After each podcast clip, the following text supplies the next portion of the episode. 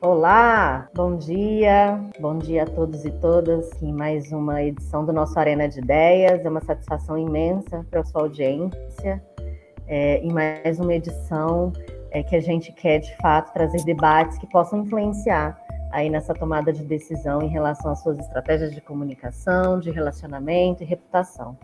Eu sou Liliane Pinheiro, diretora executiva da oficina, que é quem comanda esse Arena de Ideias, a oficina consultoria criou esse ambiente de debates para que a gente possa contar aí com grandes especialistas, parceiros, amigos, para poder trazer um olhar aí aprofundado sobre os temas de interesse dos nossos clientes, dos nossos colaboradores e de todo o mercado. E hoje a gente tem dois convidados aqui super especiais, é, uma colega de trabalho, que é a Miriam Moura, nossa consultora, é, e Pedro, que é um grande parceiro, que a gente está começando a, a, a, desenhar uma parceria, mas bem é, promissora, né, Pedro? Pedro, ele é fundador da Ensaio, e, e, está, e os dois estão aqui conosco para a gente falar um pouquinho sobre planejamento. Né? A gente está no momento decisivo né, para o nosso país, aí pós-eleições, fim de ano,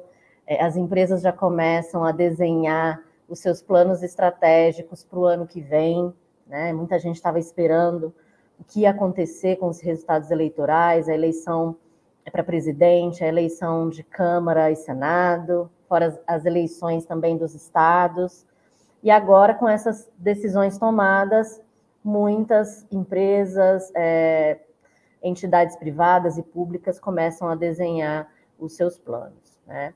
E num contexto que além de mudança, né, de ruptura e de mudança, conta também com toda a influência desse mundo em constante transformação, é, que a Miriam vai trazer um pouquinho aqui para a gente. Então, queria dar boas-vindas, Miriam, Pedro, muito obrigada aí pela presença de vocês. Eu acho que vai ser um debate bem importante para a gente. Então vamos lá. É, quer se apresentar, Miriam? Pedro, queria que você dia, se apresentasse. Bom dia, bom dia. Bom dia, Liliane. Obrigada, obrigada pelo convite. É sempre um prazer aqui conversar. Bom dia, Pedro. Bom dia, Ana. Bom dia, galera que está no chat, que a gente não não vendo. É, olha, eu tentei fazer um resumo, né, para a gente começar com muito foco né? O que é planejar em tempos de mudança constante e de é, grandes transformações? É, todas as primeiras previsões sobre 2023 que já começam a sair é, focam em duas palavrinhas: foco e ousadia. Por quê? Porque a gente precisa se preparar para planejar negócios, nossa vida, nossos planos para o ano que vem com foco e ousadia. Foco, porque a gente precisa ser muito centrada e muito com muita segurança, com muita convicção sobre o que é mais importante para o negócio, para nossas relações, para nossa vida, para nossa saúde, para o nosso bem-estar, para o bem-estar dos nossos negócios e para o bem-estar social, né? para a igualdade social.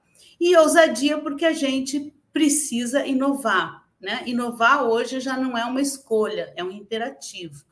E aí você precisa fazer grandes, grandes apostas.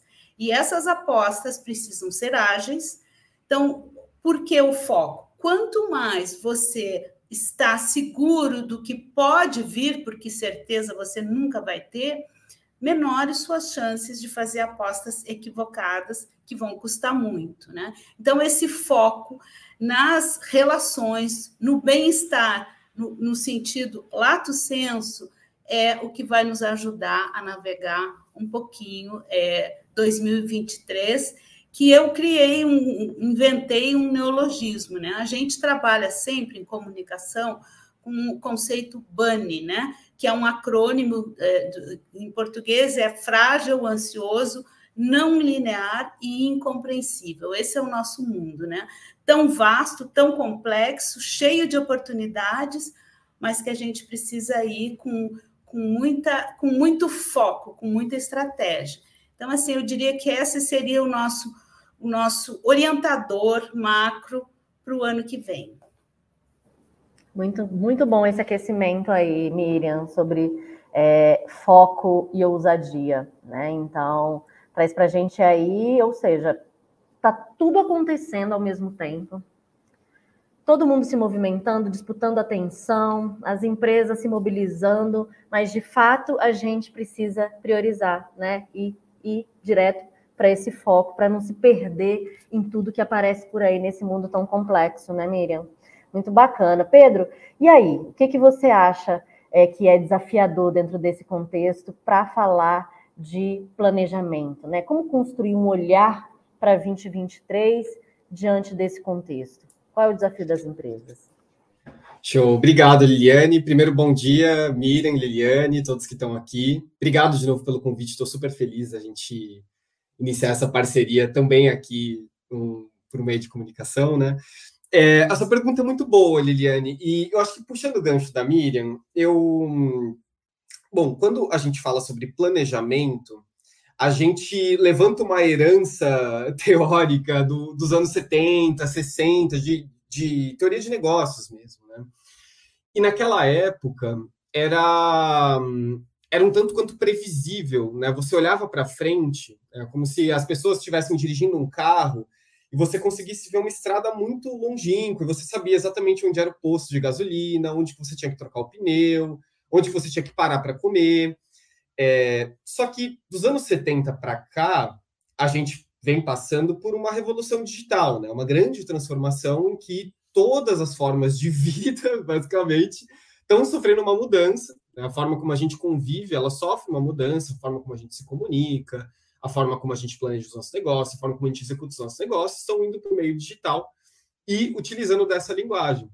E, naturalmente, as coisas começam a mudar, ganhar uma certa complexidade, ganhar uma certa ambiguidade, enfim, essa, esse acrônimo que a, que a Miriam trouxe, acho que ele é um grande panorama para a gente. Né? Uh, e a gente precisa mudar a forma como a gente pensa planejamento e entende planejamento. Né? Se a gente, na, na década de 60, estava num carro em que a estrada era clara, agora a gente está num carro em que, meu, tá chovendo, a gente está descendo uma serra que tem várias curvas, uh, tem neblina, a gente consegue ver 50 metros na nossa frente. A gente não consegue ver mais 100 metros, 2 quilômetros, 10 quilômetros. Então, é nesse contexto que a gente está inserido. E a partir disso, a gente tem que se perguntar: a gente vai fazer um planejamento com base no que a gente é, acha que vai acontecer, ou a gente vai ter um planejamento por contexto, ou seja, eu me planejo a partir do que eu já vejo e principalmente a partir do que eu intenciono. Porque tem uma pegadinha no planejamento que é a, a gente parte dos pressupostos de que é, tá tudo, tudo vai continuar igual, né? Os recursos existentes, eles vão sanar as barreiras já existentes, e aí a gente não consegue, pegando o gancho novo da Miriam, ser ágil o suficiente para fazer uma transformação quando é necessário. Então, por isso que eu gosto do termo, né, gestão por contexto. A gente precisa fazer bons planejamentos com uma carga de intencionalidade muito forte, né, porque o foco, é, eu vejo que o, o, foco ele tem que ser aonde agora? Ele tem que ser nas pessoas, né? Não tem nada de novo nisso, mas o que, que a gente precisa realmente fazer para melhorar a vida da pessoa que a gente quer atender ou que a gente quer servir. Né? E aí, a partir disso, carregar essa intencionalidade e criar um bom plano flexível o suficiente para que ele seja executado, com alta carga de intencionalidade. Né? Acho que é essa virada de chave que eu vejo que muitas empresas, organizações ainda precisam fazer para navegar nesse novo mundo. Né? É, e vocês dois trazem muito é, essa visão né, de que a gente precisa olhar para o contexto. Né? E a gente tem dito muito aqui para os clientes, né? O elemento indispensável para se pensar qualquer plano, qualquer tática, qualquer operação, ela começa de fato analisando o contexto, né? Entendendo as necessidades do público. Quando você fala de pessoas, né? Como melhorar a vida de pessoas, né, Pedro? É de fato entender o contexto dessas pessoas. Né? Então, quando a gente está falando de contexto de país, é o contexto dos brasileiros. Né? E aí é, a gente para de colocar em instâncias superiores de governo, mas de quem são essas pessoas, né? E aí essa análise comportamental, é, essa análise sociológica, essa análise até psicológica, né? No momento que a gente está vivendo, tem vindo com carga fortíssima para dentro das análises de contexto para desenho de planejamento. Né? Então, é uma ruptura realmente essa historinha que você conta, né, da década de 70 para agora, nesse processo de evolução e de transformação, o quanto as pessoas, elas, não é nenhuma novidade, mas elas ainda mais estão no centro. Né? E o comportamento, o pensamento e a necessidade das pessoas sendo colocadas aí como diretrizes desses planos estratégicos. E isso é sensacional, ao mesmo tempo desafiador, né, Miriam? É, é, é, Liliane e Pedro, é, eu, um dos grandes aprendizados que eu tive é, agora em 2022, é, eu comecei a ler muito sobre análise de contexto. Né? Análise de contexto, para mim, a Liliane, que me conhece há muitos anos, sabe que é quase um sinônimo. Mira análise de contexto, estou sempre focada nisso. E eu aprendi num livro sensacional que eu, que eu li e virou meu livro de consulta, que eu já quero dar essa dica aqui. O livro se chama The Crux, é, Como os Líderes se Tornam estrate Estrategistas. É do Richard Rumelt. É, esse livro não sei se já tem em português, mas é um aprendizado sobre como você ter foco e pensamento estratégico. E uma das coisas que eu aprendi, e só tenho confirmado cada vez mais, é que a gente sempre é, colocou muita ênfase é, em enfrentar o problema, superar o problema, resolver o problema. É, a, a, nova doutrina, esse nosso novo contexto, nos ensina que nós devemos primeiro entender o problema, entender bem, escolher os problemas e aí então partir para traçar nossas estratégias. Esse é um resumo desse foco porque muitas vezes na ânsia, na ânsia de resolver, de superar, de enfrentar, a gente não, não dá tanta atenção ao, ao, ao, compreender o problema. E isso acontece em todas as dimensões. Nesse nosso contexto de trabalho híbrido, acontece até na comunicação. Essa nossa comunicação ela é online, ela é avassaladora, e às vezes a gente a, gente lê uma mensagem e, e, pensa uma coisa, uma palavrinha escapa, e aí a coisa começa. Então, assim, na verdade, se a gente pensar bem, o que, que a, um dos. O, mundo pós-pandemia, é, a gente agora sim nós estamos em crise permanente e sem, sem conhecer o nosso adversário. Né? Isso foi o que a pandemia nos ensinou. O nosso adversário, o vírus, era, é microcósmico, a gente não vê e ele está aí, ele está posto. É mais ou menos um cenário e a gente precisa, então, o foco é fundamental.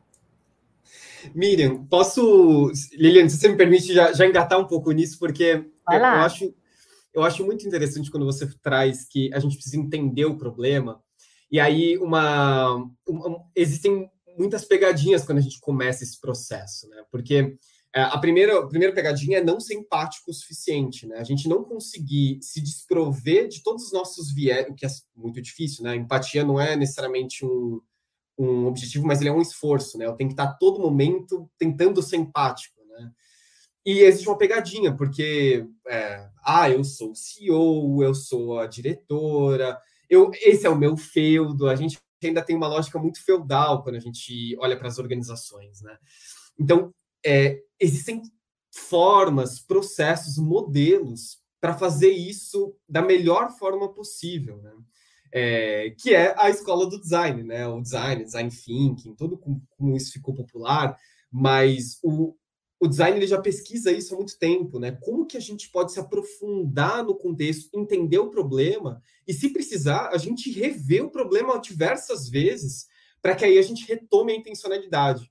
Porque senão o planejamento ele sempre vai ficar como uma forma de desviar do problema real, né? A gente vê muito isso acontecendo em organizações. Ah, não, esse é o problema real, mas não dá, agora não, não, não é o momento. Gente, assim, se agora não é o momento, ferrou. A gente não sabe se o mundo vai acabar daqui três, quatro anos. Né? A gente não sabe o que, vai, qual, quais vão ser. Quer dizer, a gente sabe quais, vão, quais serão os impactos do clima, mas a gente ainda tem pouca visão sobre o que, que vai desencadear isso no nosso dia a dia, no nosso trabalho, no nosso, nos nossos produtos e serviços. Né?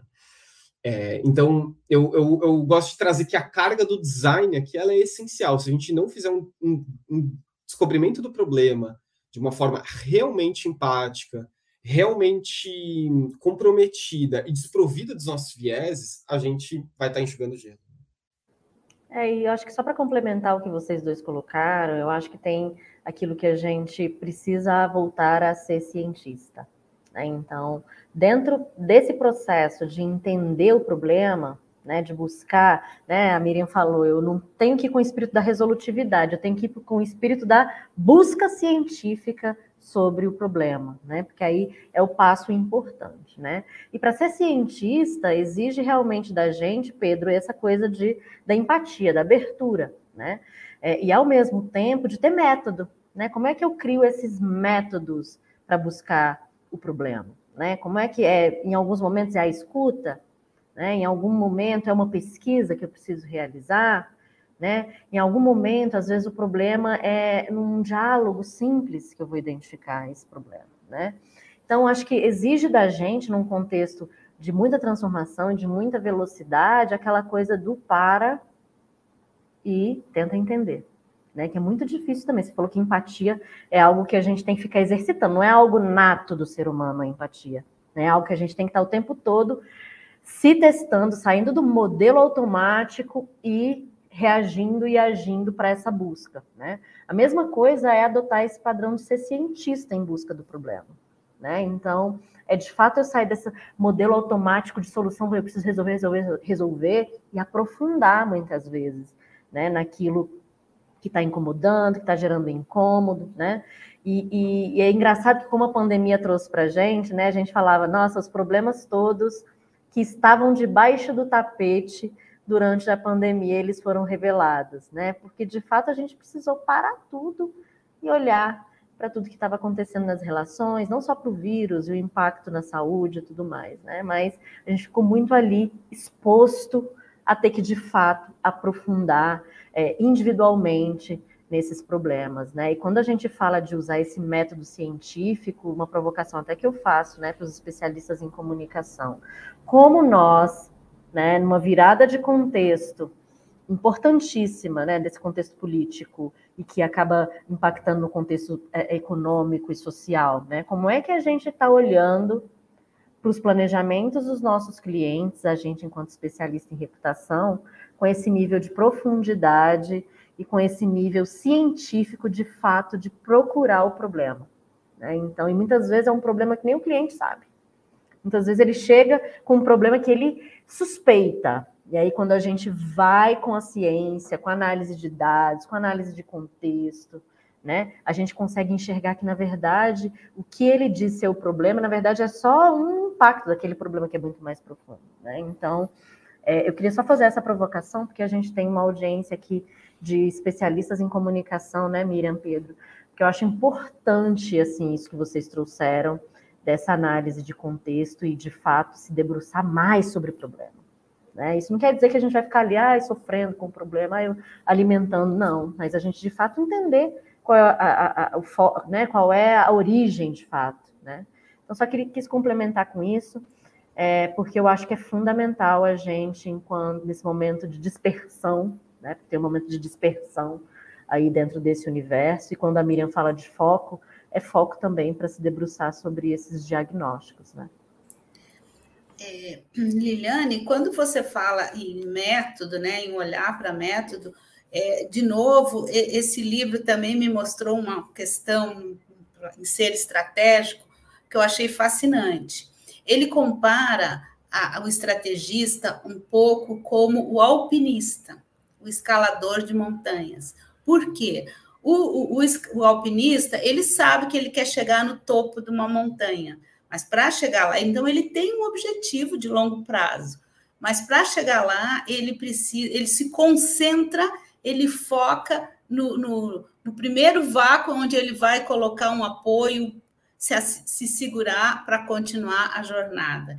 E ele, ele, fa, ele inclusive, ele passa o, o escritor, que é um, um, um especialista em estratégia, ele passou, ele, ele vai para um, um pico lá na França e, e fica observando esse método dos alpinistas, né? Então é, é, um pouco de foco aqui no presencial, na questão central, é, mas tendo um objetivo de longo prazo.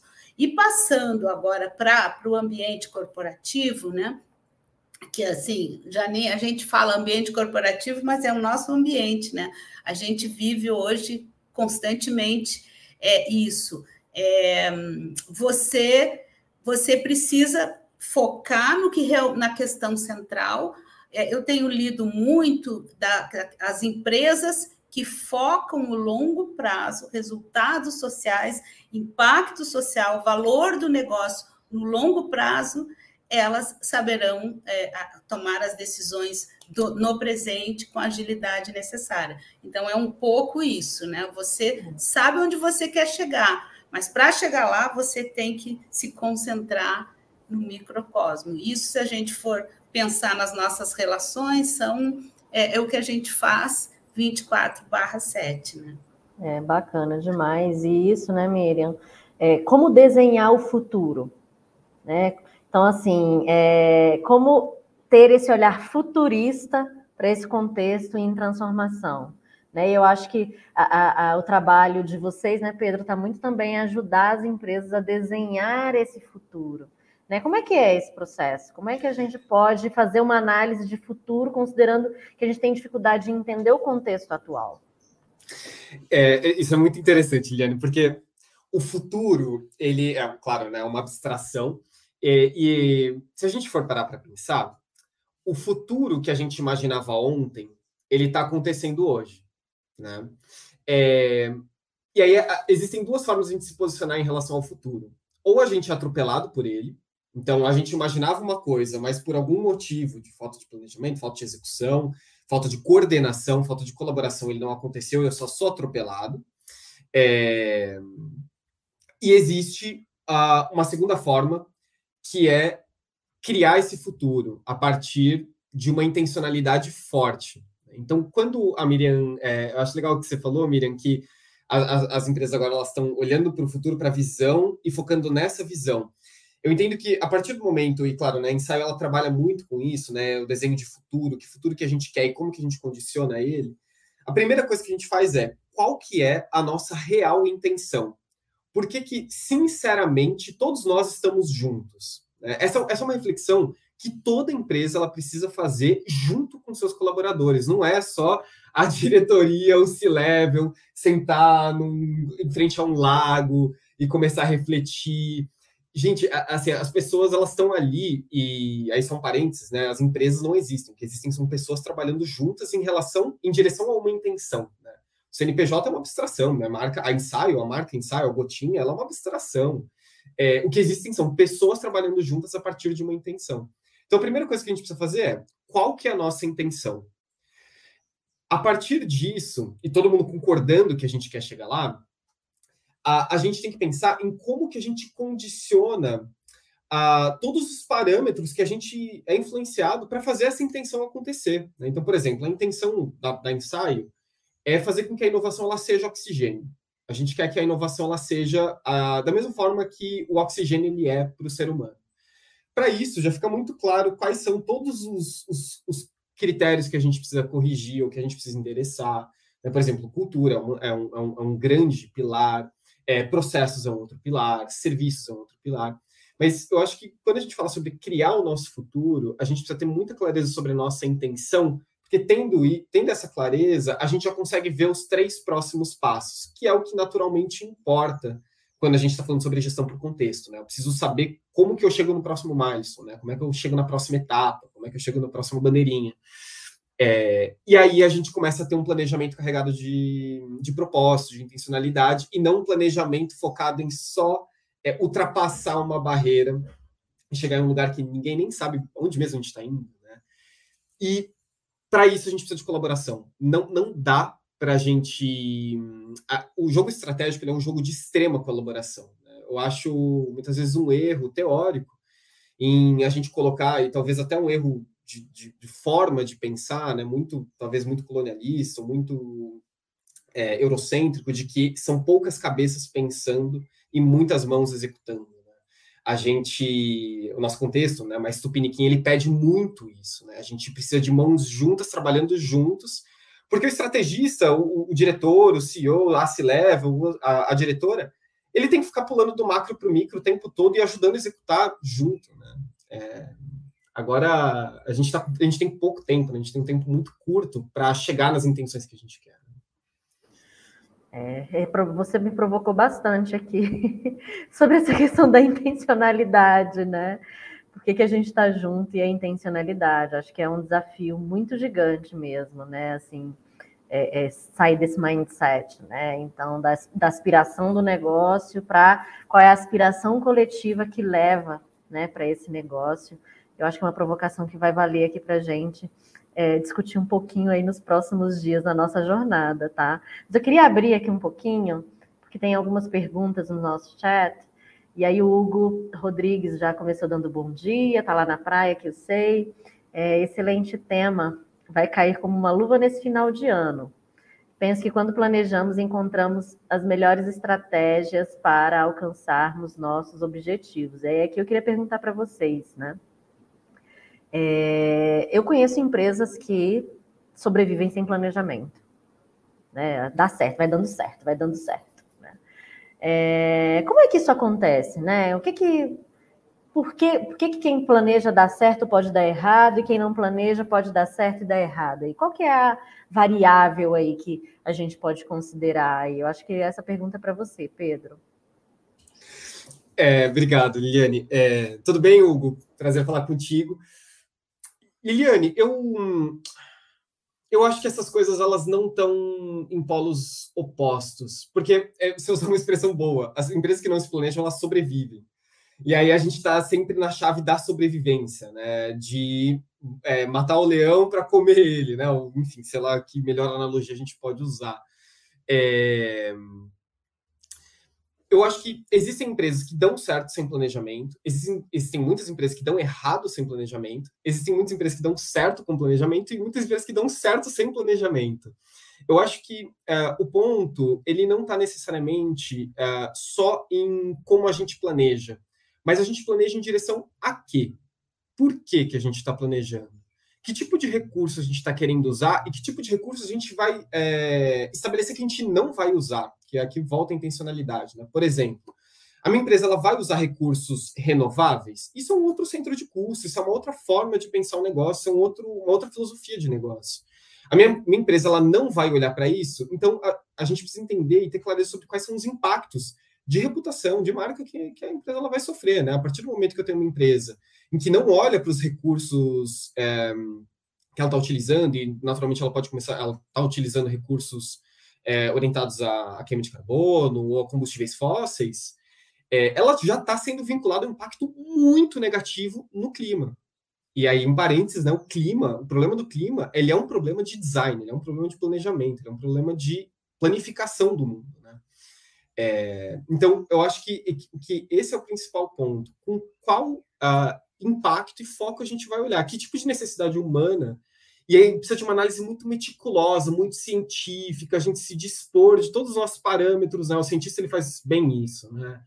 É, eu, eu vou aqui colocar todos os meus viés de lado, vou tentar fazer isso, que é impossível, mas vou tentar fazer isso, e vou criar cenários para eu entender meticulosamente como aquela pessoa está reagindo ou agindo em relação à minha hipótese. E a partir disso, eu preciso ser muito sincero na análise desses dados. É, é, eu estou certo, eu estou errado, né? E aí, como que a gente navega. Então, eu vejo que está muito conectado a isso, Liliane, a, a, a, possibilidade de a gente entender o que, que, de fato a gente quer fazer. Né? Não sei se que eu consegui ser muito né? Que é a intencionalidade. Acho que a gente tem que explicar também para as pessoas o que, que é a intencionalidade, né? Porque é uma palavrinha grávida que a gente chama, né? O que, que seria intencionalidade, Pedro? A intencionalidade, Liliane, para mim, é, é é simplesmente o que, que a gente quer ver tangibilizado no mundo. O que, que a gente quer ver é, acontecendo de forma prática no dia a dia das pessoas que a gente quer servir e que a gente quer ajudar. Então, por exemplo, aqui eu sou ensaio, estou fazendo serviço para a oficina. O que, que, eu quero no fim do dia? Que eu, eu, quero que a oficina ela saia desse encontro falando o quê? É, que tipo de de artefato eu quero deixar para a oficina? E a partir disso, tendo clareza sobre o que, que eu quero entregar, o que eu quero. Acho que a palavra está muito conectada a propósito, legado, né? É, o que eu quero que seja é, tangibilizado. Acho que essa é a palavrinha-chave para solidificar o conceito aqui. Muito bacana, muito bacana. Conectar intencionalidade com propósito, né? E a gente poder fazer esse desenho, essa construção, é, para poder de fato chegar e, e, discutir, tá? Acho que esse é o desafio aqui para a oficina também, no nosso planejamento estratégico, aí nas oficinas que vocês vão desenvolver. E tem mais uma pergunta da Márcia, ela está dizendo né, que 2023 vem com muitos desafios na comunicação. Além da inovação, Quais as principais diretrizes para pensar o planejamento integrado, na visão de vocês, nesse ambiente de reconstrução de posicionamento? Acho que aqui né, a Márcia está falando muito sobre qual é a nova postura e a nova intencionalidade das empresas diante desse novo contexto político, social, econômico que se avizinha, né? E aí, Miriam, o que, que você é, entende aqui que seriam diretrizes importantes para esse repensar, né? de posicionamento das marcas e das empresas.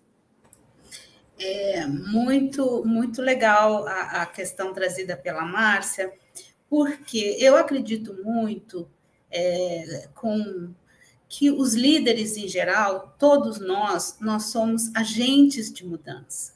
O líder deve ser um agente, ele deve saber captar as, a, os desejos e não só as dores, os desejos, né?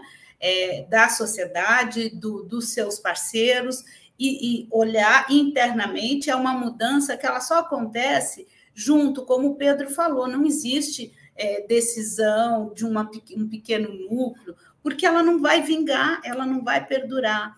Então, hoje, o desafio é você saber ser essa antena bem sensível, tá muito atenta, ler cenários, é, e olhar para dentro e ser esse agente de mudanças que é, é, você conduz, você, você é, é, ao mesmo tempo que você é uma antena, você ajuda a direcionar uma construção de mudanças juntas.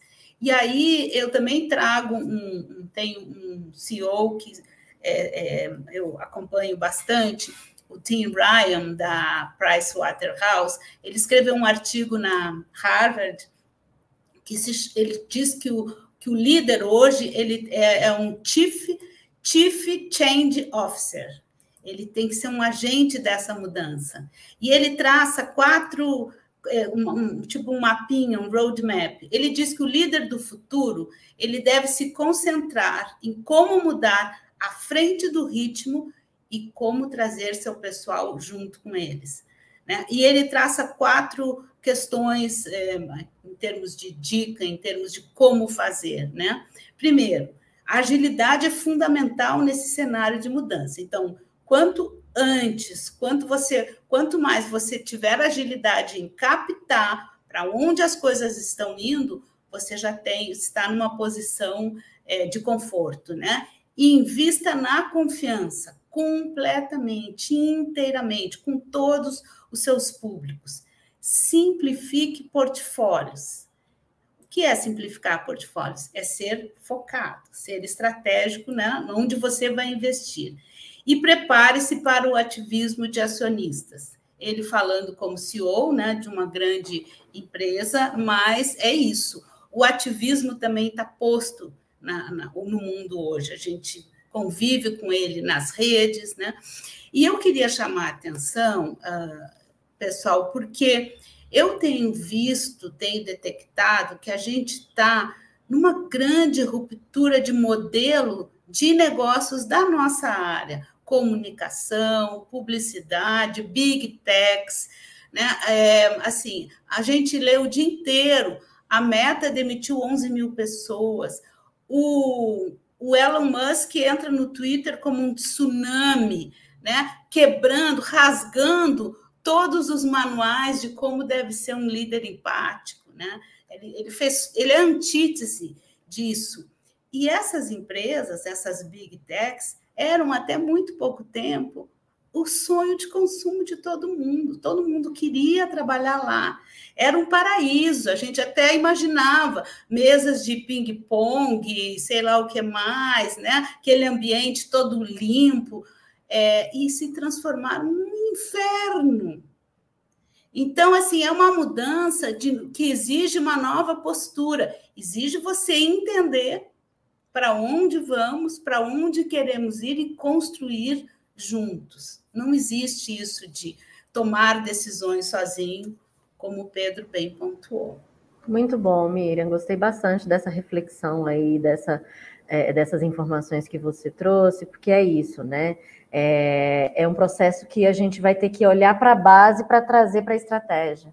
Né? Então, tem uma inversão aí do olhar estratégico. Né? Eu que convivo no mundo corporativo aí há 20 anos, o que eu tenho visto é realmente uh, as empresas tentando coletar mais para desenrolar suas estratégias, né? Então, coletando mais da base, pescando lá na ponta para de fato ver essa conexão estratégica, porque é aquilo que a gente falou do princípio, né? São as pessoas, né? são as pessoas que vão juntas, né? Nessa intencionalidade direcionar esse negócio, né? Fazer uma entrega e uma geração de valor para um cliente, né?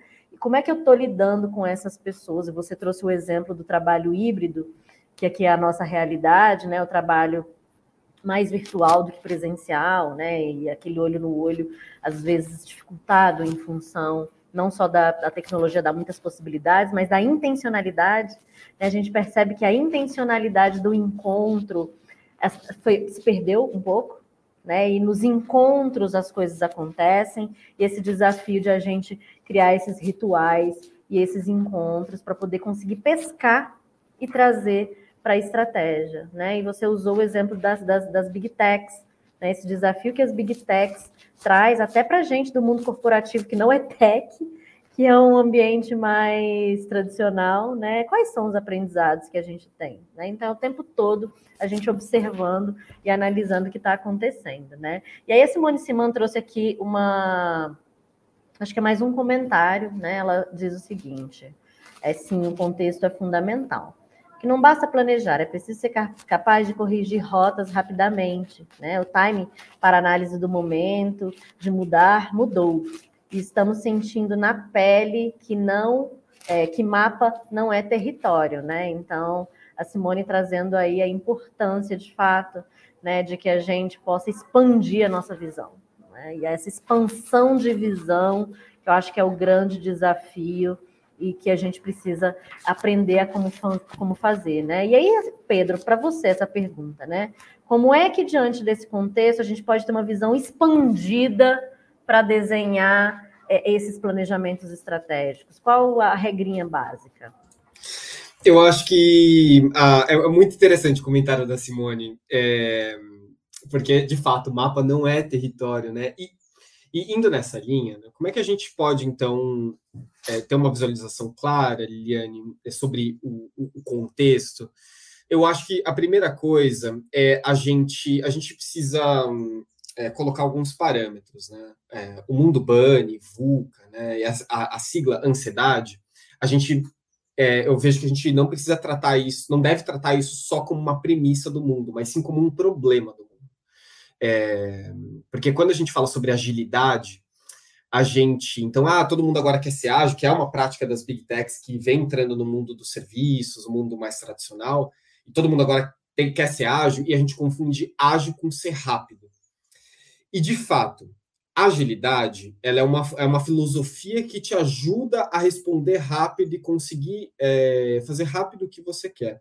Só que se você for conversar com os agilistas da, mais tradicionais, aquelas pessoas que realmente fundaram, você vai ver que são pessoas super tranquilas, super ancoradas no momento presente. Muitas das pessoas lendo, enfim, estoicismo, outras práticas que nos colocam no momento presente para a gente ter uma visualização clara. E aí sim, né, como é que a gente tem uma visão expandida? A gente entendendo o que, que deu certo e o que, que não deu certo. Uma das principais práticas ágeis é a retrospectiva. É você olhar para a janela de tempo passada e você levantar, gente, o que, que deu certo? O que, que deu errado?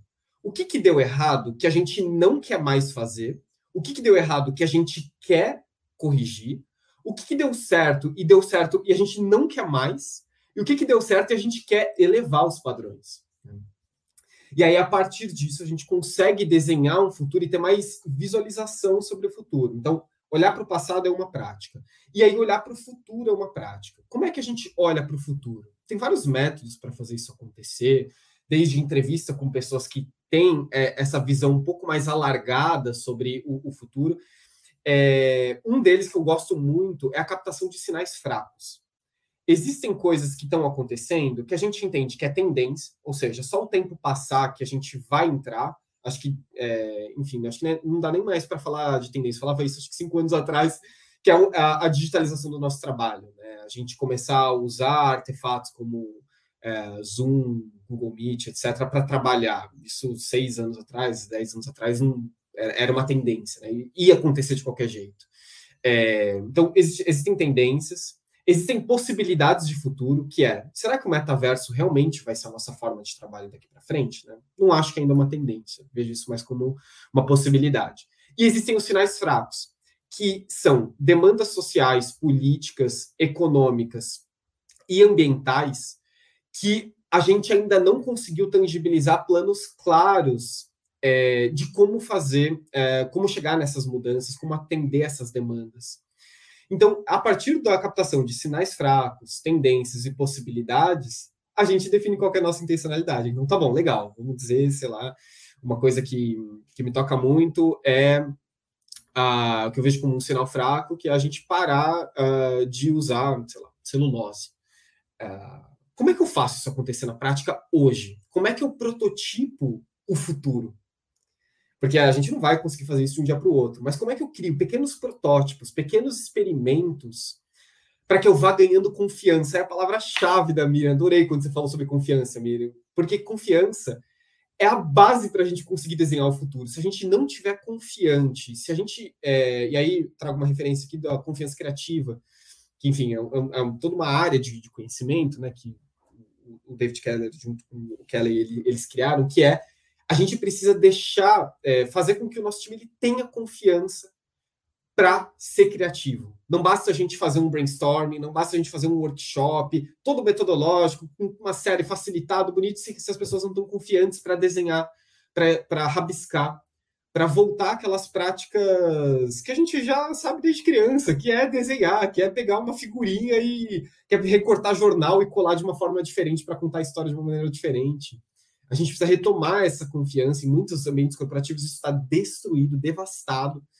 A gente precisa levantar essa confiança, reaquecer essa confiança, entregar parâmetro é, de proteção psicológica, principalmente, que eu acho que é uma, um dos grandes, é uma das, uma das grandes, um dos grandes problemas que o mundo do trabalho distribuído remoto entregou para o mundo foi esse. Falou: vocês têm um problemaço para resolver. É, e conseguir é, desenhar o nosso futuro. Né? Então, primeiro exercício, olha para o passado, segundo exercício, olha para o futuro, define a sua intencionalidade e quais são os pr primeiros protótipos que você vai tangibilizar. Muito bacana, muito legal isso que você trouxe. Eu quero abrir para você, Miriam, é, para poder falar um pouco, porque assim, a gente que vive no mundo corporativo, né? É óbvio que a gente conversa com outros CEOs, outros líderes, né, de outras organizações, e a gente acaba vendo que esses desafios que você trouxe, da confiança, e da questão da segurança psicológica é um problema de todas as empresas, não é isso, Miriam? Isso que você tem identificado aí em tudo que você Universal. tem lido? Universal, é, global, completo. E é interessante, eu queria trazer duas questões aqui que eu acho que são fundamentais para qualquer planejamento, para o mês que vem, para o ano que vem, para os dois meses próximos, qualquer um. Um é que é, os estudos sobre cultura, tem saído estudos sobre isso, cultura organizacional. O que é a cultura? É um conjunto de valores que são que a gente acredita, que a gente compartilha, que a gente vive. Não é só lá um, um, um, um drive, um, paper que a gente tem, ah, vou lá ver qual é o quarto item. Não, aquilo faz parte né, do nosso café da manhã, são os nossos valores.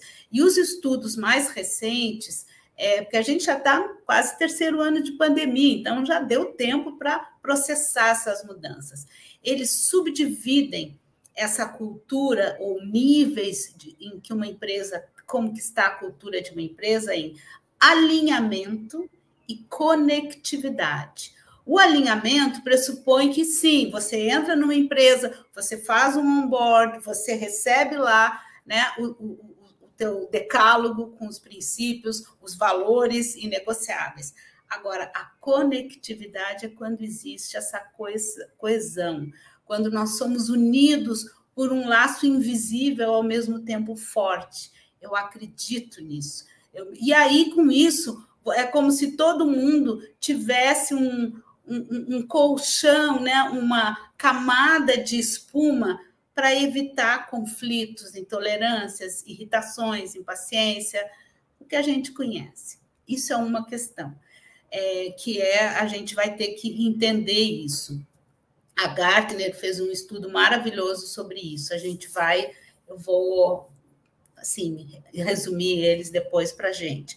A outra questão é que é, nós estamos no terceiro ano da pandemia, no mundo digital, no mundo de trabalho híbrido, remoto. Isso, vamos imaginar que no início, no auge da pandemia, antes das vacinas, é como se todos nós tivéssemos que o dia inteiro ficar confinado num ambiente é, sendo expostos ao risco. É a mesma coisa que acontece hoje com as empresas com a questão de cibersegurança. As empresas vivem num cyberespaço, nós vivemos num cyberespaço. Então, a cultura, é, que isso é também, hoje, a cultura, as empresas precisam ter cultura, todo mundo precisa entender. É, existem é, pesquisas bem recentes que mostram que mais de 80%, quase 90% das causas das crises de, de segurança digital é um funcionário desavisado, desinformado, abriu, deixou lá uma porta de entrada, uma vulnerabilidade e entrou. Então, hoje, essa cultura né, da cibersegurança, ela tem várias, vários vieses, o viés da ética, né, de você proteger dados, etc. Ela tem a questão do, do, do risco reputacional e tem a questão de, de ser assim, estamos é como se a gente estivesse todos no mesmo barco, num mar agitado. É exatamente assim que a gente está. Vamos botar os nossos coletinhos salva-vidas e, e, e, conviver. Eu gosto de fazer essas metáforas porque a gente consegue visualizar, né? Então, isso é super importante no planejamento. É, a gente já está aqui nos nossos minutos finais, mas eu queria lançar uma pergunta que tá para gente, para vocês dois fazerem também aí as suas considerações, né? É, a gente lida com o mercado corporativo e clientes que ainda não têm essa cultura do planejamento, muitas vezes, né? Então, essa coisa da sobrevivência, né, Pedro? Outras que estão muito impactadas ainda pela modelagem daquele planejamento antigo, né? Que você faz lá, seu mapa estratégico, né? Você define missão, visão, valores, e aí as principais perspectivas de planejamento, né? Como é que a gente aborda e muda esse mindset desses clientes para esse novo momento? Vocês têm percebido já essa, essa vontade, essa intenção das empresas de buscarem novos métodos, de buscarem novos recursos, novos, é, é, novas abordagens? Como é que a gente pode conduzir esse processo e co-criar com esses clientes essa nova modelagem? Pedro, pode começar com você? Claro, sem dúvida, sem dúvida. É, como começar, Liliane? Eu acho que a gente tem que ir para o simples. É, porque se a gente for, né, ah, vamos começar. Aí a empresa tem 10 mil colaboradores. Gente, vamos adotar a metodologia de OKR. Meu Deus, o que, que é OKR? Ai, Jesus Cristo, me ajuda. Aí começa uma loucura. Aí todo mundo começa, não, tem que ler o livro, tem que ler o livro. Ah, qual é o livro? Qual é o livro? Cadê o livro? E aí fica uma loucura. E aí fica seis meses naquela, naquela insanidade. Então, que, que eu sugiro? Principalmente organizações grandes, médias e pequenas, tanto faz. Eu acho que o grande ponto é, começa pequeno. É, OKR, é, aí, vamos lá, primeira coisa, busca ferramenta. Então, quais são as ferramentas hoje que nos ajudam a fazer uma gestão por contexto? OKRs, aí vai lá, uma pessoa pega um pouquinho do livro, avalia o que importa, né? Que é a historinha que conta, a historinha da OKR, como que aquilo chegou no Google e tal. Legal. Vamos usar o OKR para uma coisinha aqui da, da nossa organização? Vamos fazer um OKR de um mês? Vamos fazer um OKR de três meses para um produto específico? E aí, começa. Gente, o OKR é uma coisa super simples. Eu, eu, falo dessa metodologia porque é uma das mais clássicas e, aí, e já está meio que é, disseminado. É, começa simples, começa pequeno, usa uma metodologia simples, que é o OKR, gestão por objetivo, super fácil de fazer e ao mesmo tempo super complexa, né? Depois que você faz uma, e você faz a segunda, e depois a gente na ensaio, desde que o ensaio nasceu, a gente faz gestão por OKR. E eu já fazia gestão por OKR em outras empresas, nas minhas outras empresas. E é só depois, agora no quinto ano de ensaio, que a gente realmente está maduro no modelo OKR, que a gente olha e fala, nossa, meu Deus, a gente já sabia de tudo isso, a gente conhece tudo isso, mas realmente demanda experimentação, demanda experiência para ganhar maturidade. Então, a minha dica é, começa lê o, o livro se precisar, mas começa pequeno, porque se a gente for primeiro é, estudar, aí depois desenha um plano para implementar, aí depois, ah, não, como é que desenha o roadmap? Eu vou, vou usar um Gantt ou vou usar um roadmap? Começa, faz um, experimenta rápido para você gerar aprendizado. o grande ponto é, a gente precisa entrar no ciclo de feedback. A gente precisa parar de só planejar e seguir um planejamento, e a gente precisa planejar para ganhar feedback rápido. A, gr a grande chave hoje que eu vejo de gestão das empresas é quão rápido eu consigo ter feedback para eu melhorar no próximo ciclo. Se o feedback for de uma semana, ótimo. Se for de dois dias, ótimo. Se for de um dia, perfeito. É, esse é o ponto, porque aí a gente consegue progredir na linha do tempo. Né? Não fica aquela loucura, aquela frenesia. Mas sim, as empresas estão buscando isso. Todo mundo já entendeu que os modelos antigos não rola mais. Não rola mesmo. Assim, acho que a gente já pode decretar a, o, a gente já pode fazer um epitáfio. É, a gente já pode fazer um enterro desses, desses métodos antigos, década de 70. Porque, gente, aí a gente só sofre, a gente só fica ansioso, o negócio não vai, a gente precisa de novos métodos. Né? E você, Miriam? É, achei sensacional essa essas observações do, do, Pedro, porque é isso, né? Vocês repararam que a gente nem fala mais naquele, ah, é preciso perder o medo de errar, porque agora a gente já está né, saltando do barco mesmo, que seja o que Deus quiser. É, agora, é, Pedro, eu acredito que concordo inteiramente se houver confiança, se houver esse elo de né? É, coesão social, união ali entre o grupo para. Eu não sei vocês, né? Mas há poucos dias tocou um interfone na minha casa e era o cara, o rapaz do censo. Não sei se você já chegou até. Bom, o Pedro não, porque está. Há muitos anos atrás que eu tive o censo na minha casa. Acho que Mas eu era ele criança. Está voltando, Lili, voltou. Mas sabe qual foi a né? minha dúvida? E será que eu confio? Olha que loucura! No censo. Aí eu vi o grau de desconfiança que está posto, né? E isso, num ambiente corporativo, é tóxico, não podemos.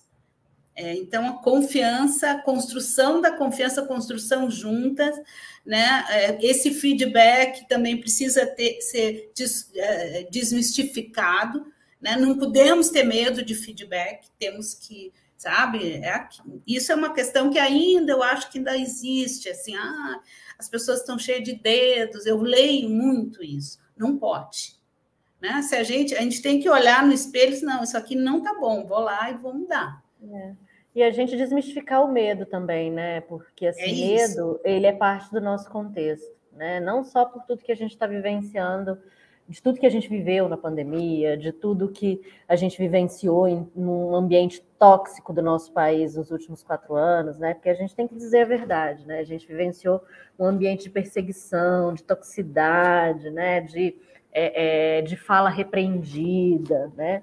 E agora a gente precisa talvez assim aproveitar esse momento de ruptura, de transformação, né, do contexto, para poder se sentir um pouco mais aliviado, né, para se sentir é, um pouco e, mais aberto, mais livre para poder construir, né? Eu acho que até a liderança global e as lideranças nacionais já estão dando esse recado. Não sei se é isso que vocês têm percebido também, né? Essa coisa da normalidade, né, do não embate, mas a construção.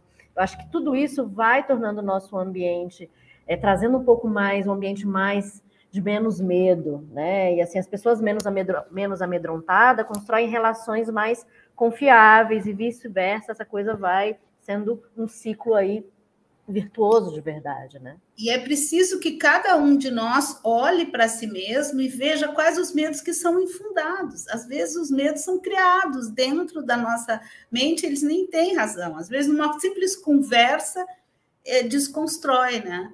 Então é, é um aprendizado rico e complexo. É, acho que agora que a gente. Acho que a gente está no momento de expurgar aquilo que a gente não quer, né? E eu acho que a gente precisa aproveitar e fazer muito bem essa lição de casa, com alto grau de responsabilização, inclusive, e eu estou falando aqui, assim, a nível de organização mesmo, das nossas áreas. Meu, aquela pessoa, ela tem um comportamento tóxico, ela precisa saber disso agora, né? Ela precisa saber disso ontem. E para que ela, ela, ela tenha a percepção de que, opa, preciso mudar e aí terapia ajuda, eu acho que todo mundo tem que fazer terapia mesmo, todo mundo, a gente precisa de psicólogos, graças a Deus psicólogos e psicólogas existem, para a gente expurgar o que a gente não quer, porque sem, se, essa, se a gente fizer essa lição de casa muito bem feita, eu acho que o nosso futuro ele é muito promissor, porque a gente pode começar a entrar nesse, nessa conversa, que é, tá bom, e agora? Como é que a gente colabora? E aí tem métodos de colaboração, métodos de troca, formas de fazer isso de uma maneira saudável, e não abusiva, né? Porque tem isso também. Como é que eu vou dar um feedback? Se a pessoa não sabe dar feedback, ela precisa aprender a dar feedback.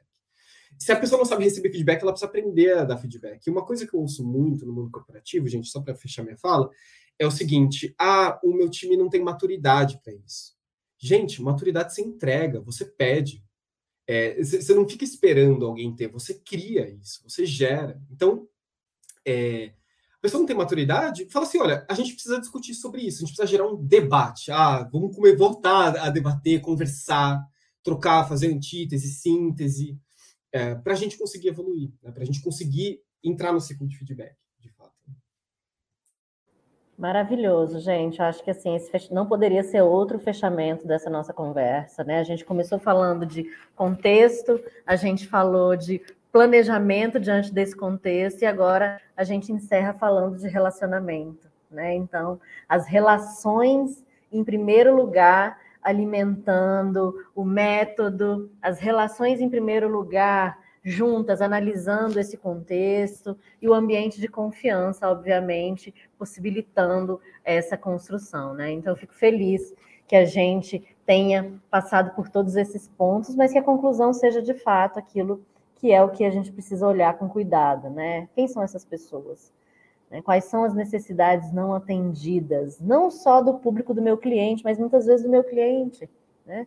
Quais são os espaços que não estão sendo ocupados? Né? E onde não tem espaço ocupado, né, Miriam? Tem a teoria da conspiração, do medo é. ocupando, né? E, e, é muito bacana a gente poder agora se abrir para esse novo, para esse novo momento, né? Eu acho que é a hora bacana. A gente tem pautas urgentíssimas aí a serem olhadas, né? Então, para quem lida com planejamento, a gente não pode deixar de olhar para as pautas urgentes que estão sendo colocadas aí, espaços que não foram ocupados e que provavelmente as marcas, as empresas precisaram ocupar, né? Então, quando a gente está falando de sustentabilidade, como é que eu vou ocupar espaço no meu planejamento para a Amazônia? Se eu estou falando é, é, de ambiente de segurança, como é que a minha empresa está engajada lá nas, nos ODS, nas questões de princípios da paz, por exemplo, né? Algo que a gente não trazia tão assim à tona a questão da paz. Como é que a minha marca pode fazer um planejamento que converse com os ODS? Né?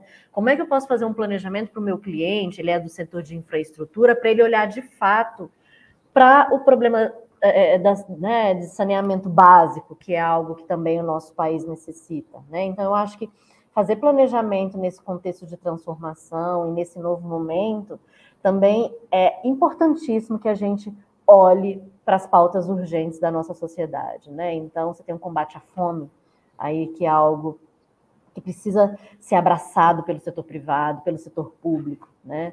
A questão é, da reforma tributária, que a gente sabe que vem agora como uma pauta super urgente e necessária ainda, cujo o pano de fundo é a desigualdade social. Né? Então, eu acho que a gente precisa olhar também o planejamento considerando as pautas urgentes da sociedade que estão colocadas aí. E é só a gente agora ver como é que conecta o meu objetivo, né, o meu contexto e a minha intencionalidade, né, Pedro, com essas necessidades que estão colocadas aí nesse universo. Né? Eu só quis trazer essa abordagemzinha final, porque eu acho que é algo que a gente não pode deixar enquanto é, é, quem está olhando para as marcas e planejando as marcas e planejando os negócios, a gente de fato não pode deixar de lado, né? Enfim, a gente acabou o tempo. acabou o nosso tempo e, eu queria Liliana, eu trouxe aqui um, um, segundo de um fecho final. É, todos os dias eu começo meu dia lendo uma newsletter que é para os maiores líderes corporativos, a CEO Daily da Fortune. E o, a de hoje eles reuniram não sei quantos CEOs, centenas de CEOs num lugar lá, e as, o que, que eles indicam para o ano que vem? Eu achei muito assim importante.